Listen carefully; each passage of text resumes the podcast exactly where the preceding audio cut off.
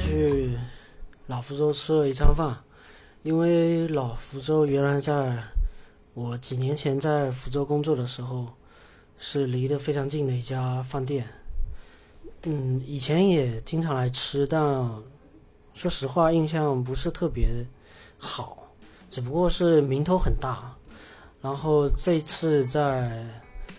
过来住酒店，发现就在附近，所以就想过去再试试看。结果没想到还是依依然这么硬核。呃，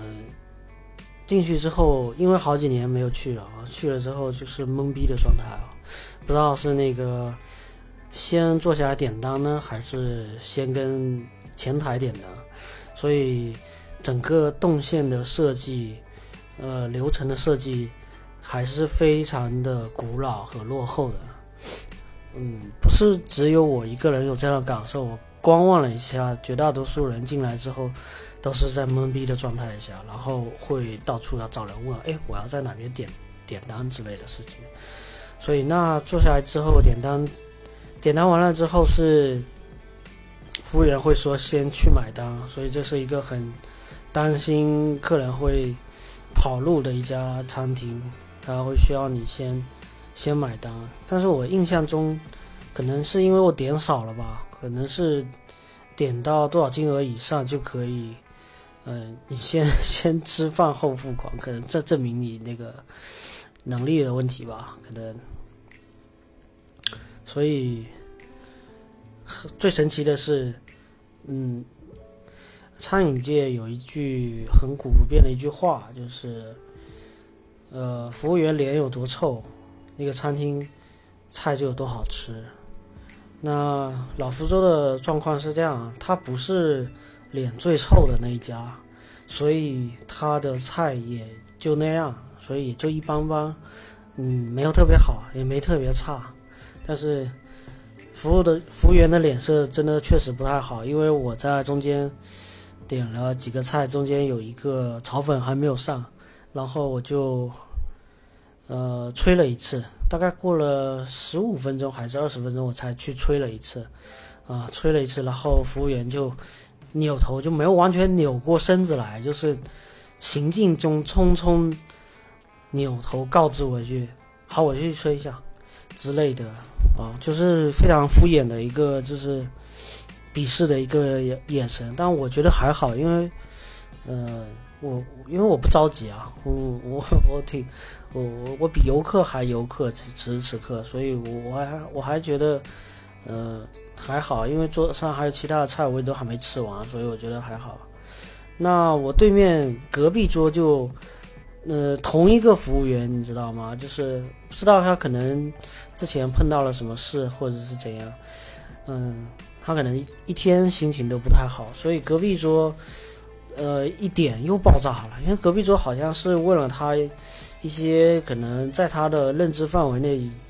比较啰嗦的一些问题吧，或者是不可理解、不可理喻的一些问题吧，然后。然后服务员就是那种嗓子很大的那种，他其实表达上，他确实有点不耐烦，但是他的表达上，我觉得还在一个框架内，就是说他可能是需要去跟客人解释，嗯，你要点的东西是一个具体是一个什么东西，就是你的分量有多大或什么之类的。那他说，反正那我去给你问一下什么之类的。总之他口气也不会太好，然后。对方客人也就炸了，然后我刚好是吃完饭我就出来了，然后对方我一直看着他们在怎么怎么处理，因为是，呃，有应该是游客吧，而且操北方口音，然后一男一女，应该是中年人了，然后是女方先起的冲突，因为他主要沟通方是女方，然后男方属于是在那准备安抚一下，可能是男方选的餐厅吧，他也觉得面上过不去，出现这种事情还是息事宁人嘛。现场来看也没有第二个人会来介入他们的一个这种冲突当中，我觉得也是很奇妙的，因为因为因为最终还是由这个女服务员来跟他们服务，然后可能这个呃这个女的客人就也都不爽了，她就不想吃了嘛，然后就说那当然打包带走吧，那打包又是一个很有意思的事情，是打包是一定要你你自己打包，就你自己。我跟你说那个要打包，然后你去，嗯，他可能去帮你拿一个打包盒罐子啊，然后你要自己打包。我觉得这整个通体的体验来讲，对他们这两个客人来讲，应该是挺灾难性的吧？可能两个小时都那个那个火都不会消，我估计啊。然后就各种不爽，然后我就出来了。出来了之后，我发现他们俩就打包完了，都已经，然后再往外面走。过程中又跟那个服务员可能又起了一次冲突，在那理论。那我，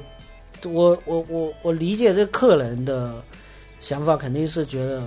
你就是不让我吃好这一餐，我也不想让你今天中午好过了，我也得，我也得在店里面那什么一下，至少是让你不舒服一点吧，因为你让我不舒服了。